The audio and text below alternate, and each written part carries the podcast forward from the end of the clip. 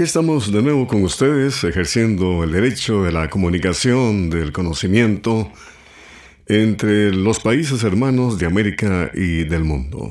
Bienvenidos a una nueva edición de... Oigamos la respuesta, el programa del Instituto Centroamericano de Extensión de la Cultura, ICQ, con nuestro lema. Comprender lo comprensible es un derecho humano. Hoy nos preguntan si el té de canela sirve para bajar de peso. Y hablaremos de una tradición, cómo y cuándo se comenzó a celebrar la Purísima en Nicaragua. Les contaremos cómo limpiar el forro de un colchón. Esto y mucho más en el programa de hoy. Acompáñennos. Desde Nueva Guinea, en Nicaragua, el amigo oyente Armando Obregón nos envió su consulta a nuestro WhatsApp y dice, ¿será recomendable tomar té de canela para bajar de peso? Escuchemos la respuesta. Don Armando nos envió un video en el que se dice que el té de canela es bueno para adelgazar, pues elimina la grasa del abdomen, entre otros beneficios.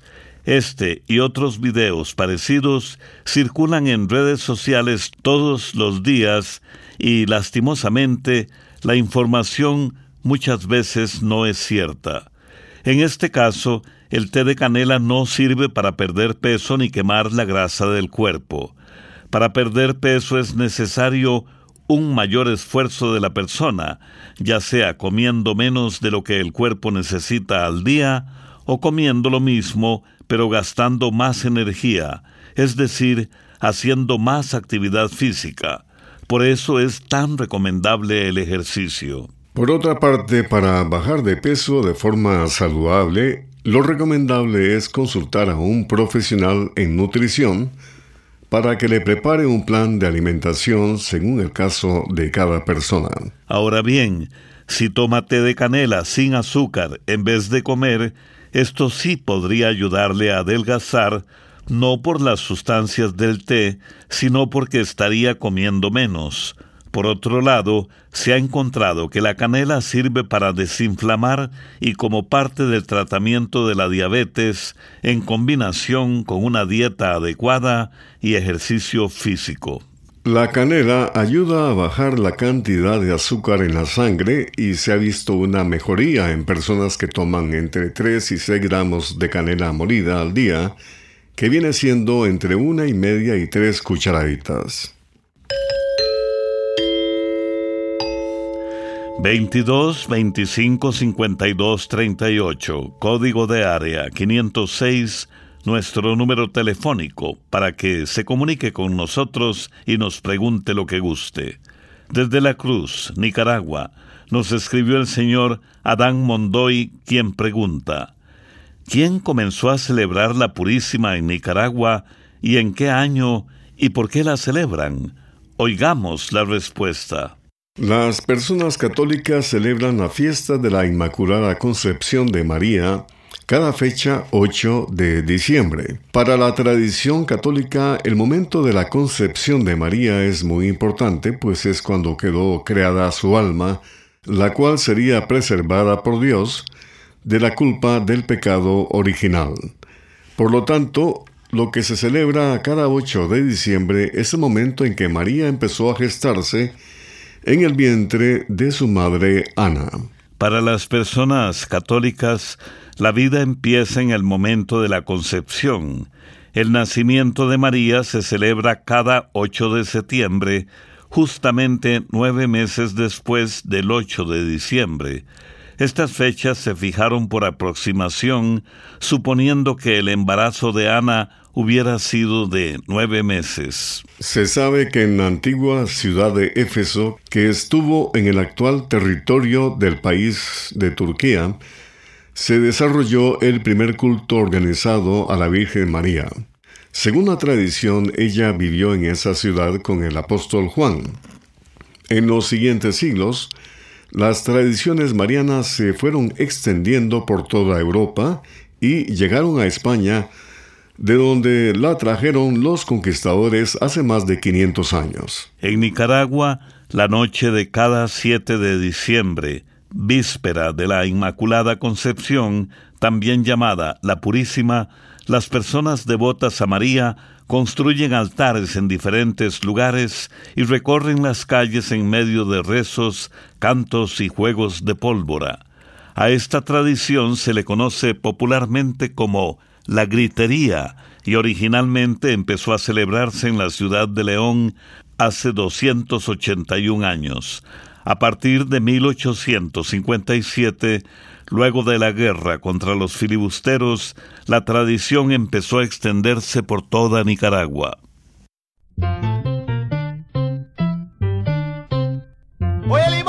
De las creaciones musicales del músico y compositor costarricense Paco Navarrete, escucharemos una canción dedicada a la provincia de Limón, en Costa Rica, Carnaval en Limón.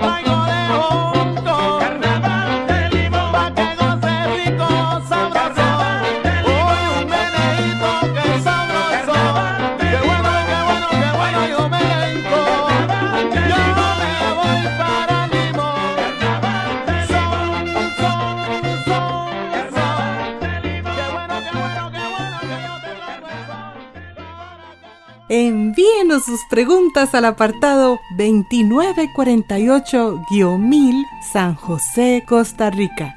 También nos puede contactar al correo electrónico isq.org o encuéntrenos en Facebook como Oigamos la Respuesta. Aquí estamos de regreso y desde la provincia de Alajuela, en Costa Rica, la señora Emilce Fernández nos ha enviado esta pregunta. ¿Con qué producto o cómo se puede limpiar el forro de un colchón de dormir? Escuchemos la respuesta. Antes de darle varias técnicas que puede probar, le contamos que hoy venden forros o sábanas con las que puede cubrir el colchón y así evitar que se manche directamente.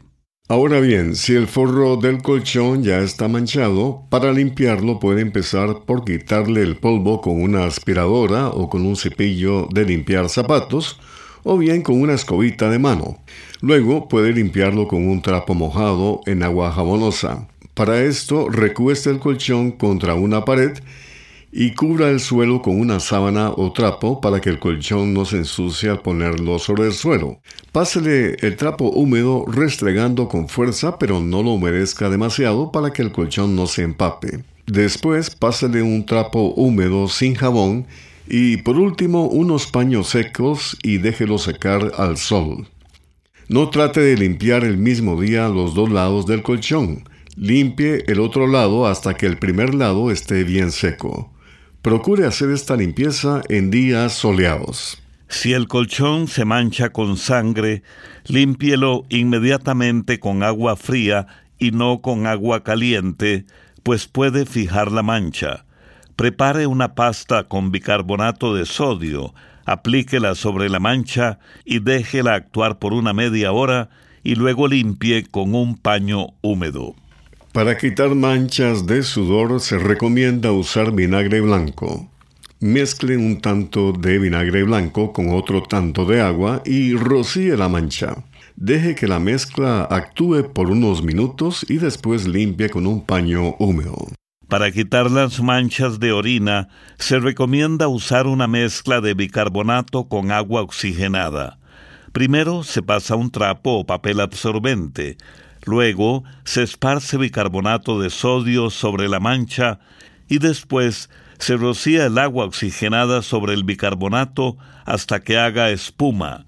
Deje que actúe durante unos 15 a 20 minutos y luego limpie suavemente con un paño húmedo. Por último, queremos contarle que hoy día hay compañías que se dedican a limpiar muebles y también colchones y hacen un buen trabajo. Una última recomendación es darle vuelta al colchón cada cierto tiempo, aprovechando cada vez que lo haga para sacudirlo muy bien. ¿Hay peligro que un cable eléctrico tope con palos verdes? Es la pregunta que nos hace el señor Edwin Osmar Gómez desde Piraera, Honduras. Oigamos la respuesta. Los árboles o los palos verdes que pegan con cables eléctricos pueden provocar descargas eléctricas, ya que la madera verde es un buen conductor de electricidad. Por eso se recomienda cortarlos. Si no se cortan, podrían provocar una falla en el servicio eléctrico de su comunidad y hasta provocar un incendio, especialmente si hay mucho viento. A la hora de cortar esas ramas o esos árboles, la persona debe tener mucho cuidado, porque puede recibir una fuerte descarga eléctrica si toca uno de esos cables con la cortadora, y hasta podría perder la vida. Nuestra recomendación es que ese trabajo lo hagan personas con mucha experiencia en esta clase de oficios.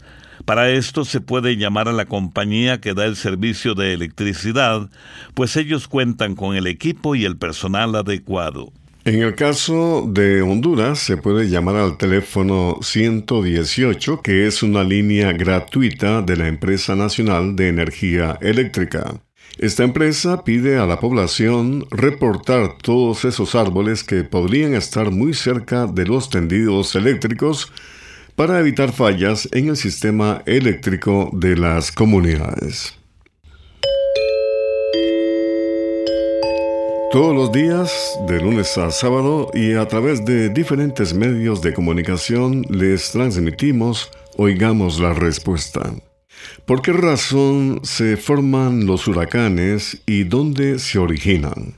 Esta consulta que desde Nueva Guinea nos hace Marlene Reyes, y nos la ha enviado al WhatsApp oficial del ICQ. Los huracanes que afectan nuestras tierras se forman en el Océano Atlántico y en el Mar Caribe, y precisamente estamos en temporada de huracanes que va de junio a octubre en el norte de la Tierra, que es donde está Centroamérica, y de diciembre a marzo en el sur del planeta Tierra. Los huracanes se producen en las zonas tropicales del planeta, que son las regiones que están cerca de una línea imaginaria que divide al planeta en dos mitades, una al norte y otra al sur, y que se conoce como Ecuador. Cuando las aguas del océano se calientan más de los 26 grados centígrados, provoca que el aire se evapore en grandes cantidades. Ese aire cálido y húmedo del océano pesa menos y empieza a elevarse en forma de remolino debido a los vientos que están en la zona. El espacio que deja en la superficie del océano el aire caliente y húmedo es ocupado por aire más frío y denso que luego se vuelve a calentar y a subir por lo que el proceso se repite una y otra vez. Cuando el aire cálido y húmedo sube a grandes alturas y se enfría, se forman muchísimas nubes y los vientos empiezan a soplar cada vez más rápido hasta que se forma una especie de embudo gigantesco o remolino que se alimenta del aire cálido y húmedo. Para que una tormenta se clasifique como huracán, sus vientos deben alcanzar velocidades de al menos 119 kilómetros por hora. Para terminar, le contaremos que los científicos llaman a los huracanes como ciclones tropicales. En nuestras tierras le llamamos huracanes, pero los que se forman cerca de la India se conocen como ciclones y los que se forman en el Océano Pacífico cerca de Asia y Oceanía se conocen como tifones.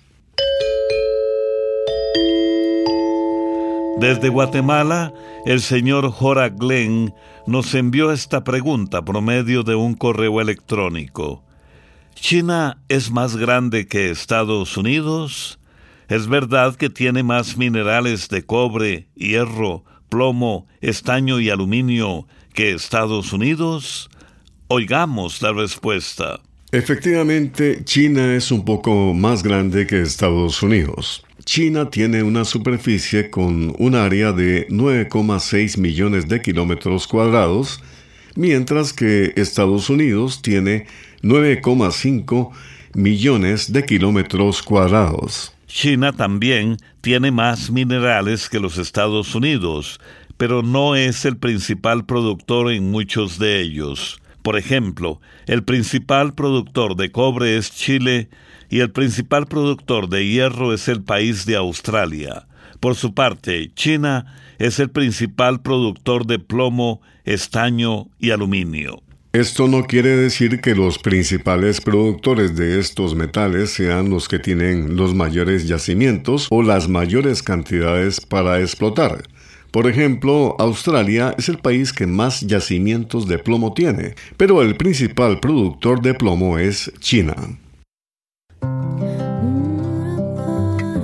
Las notas musicales que vamos a escuchar vienen de muy lejos, de allá, de América del Sur, de Argentina. La Lorenza Lorencita interpreta Clara Bertolini.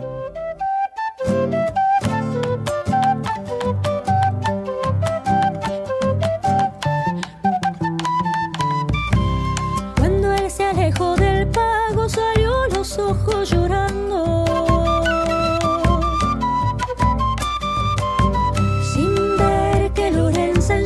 su corazón fue secando.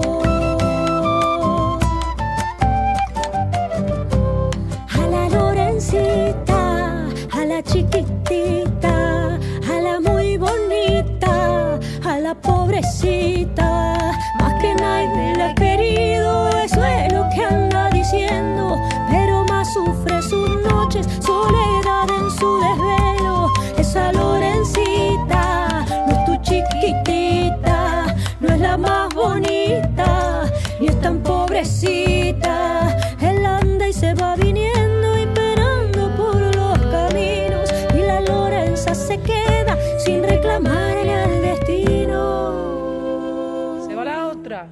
Bye.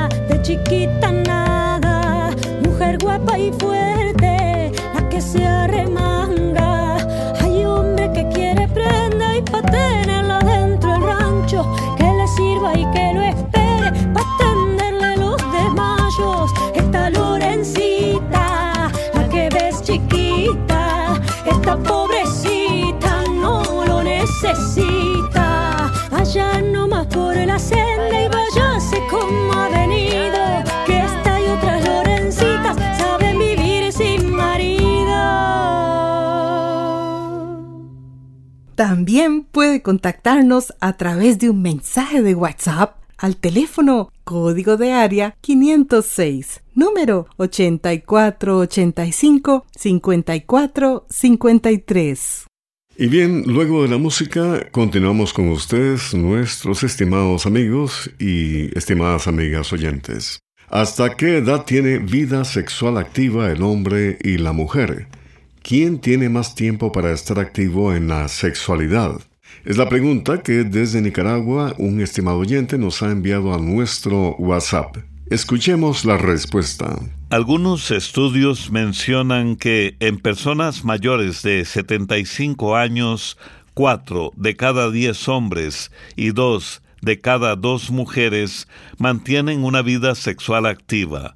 Estos estudios también muestran que los hombres suelen mantener una vida sexual más activa a edades más avanzadas que las mujeres, aunque las causas de esto todavía no están tan claras. Es normal que conforme envejecemos, la vida sexual vaya mermando, especialmente dependiendo del estado de salud, pues hay enfermedades y medicamentos que pueden afectar la sexualidad.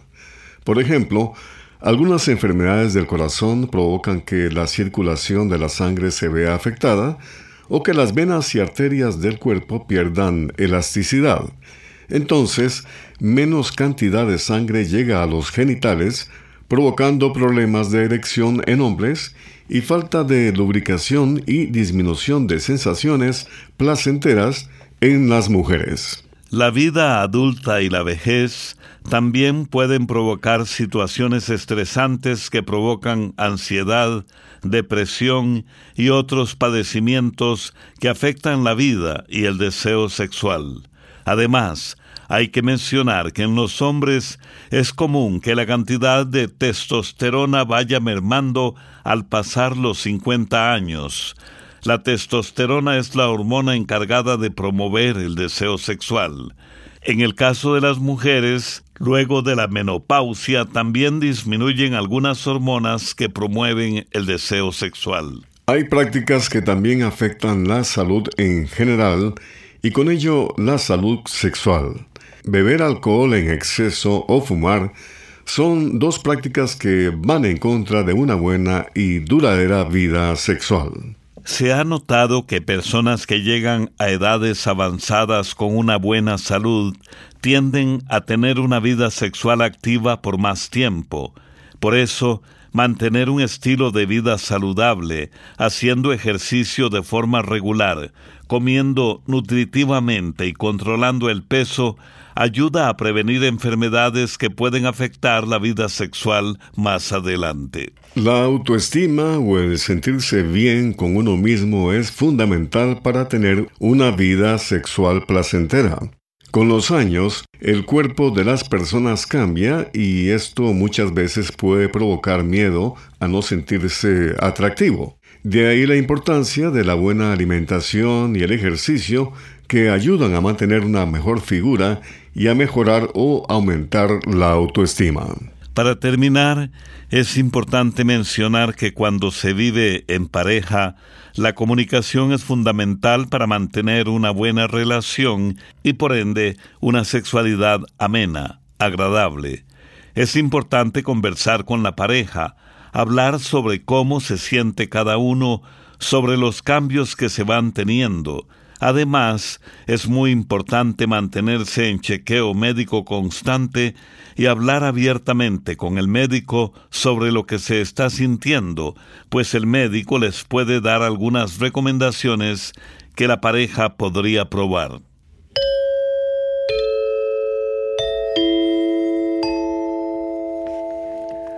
Desde El Salvador, La señora Ana Ruth Contreras nos envía esta solicitud. Escuchemos. Quisiera saber sobre Noé Adán Maldonado Juárez. Él es guatemalteco y su papá era sastre. Me gustaría comunicarme con él y les pido que me ayuden a encontrarlo. Quiero saber si está vivo, si tiene alguna información o si Noé escucha este mensaje, puede comunicarse con Ana Ruth al teléfono código de área 503 61 92 31 05. Repetimos, la señora Ana Ruth Contreras de El Salvador busca al señor Noé Adán Maldonado Juárez, quien es guatemalteco y que tenía un padre que era sastre. Si alguien tiene información o si Noé escucha este mensaje, puede comunicarse con Ana Ruth al teléfono código de área 503 61 92 3105.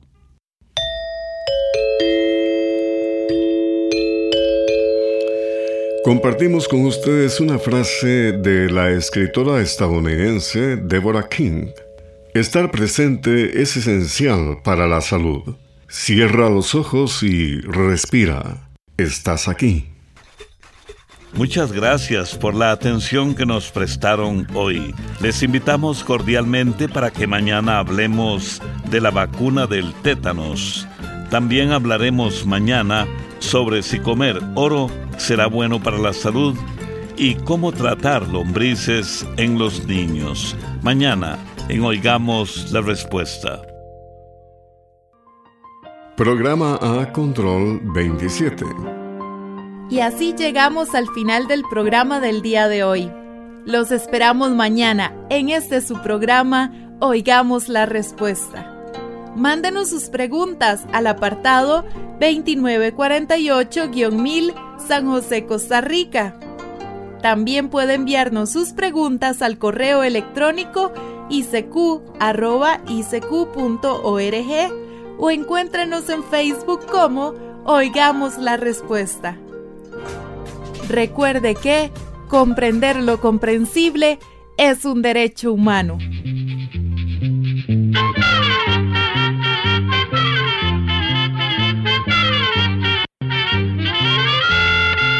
Llegó el momento de despedirnos. Se va a la escuela cantando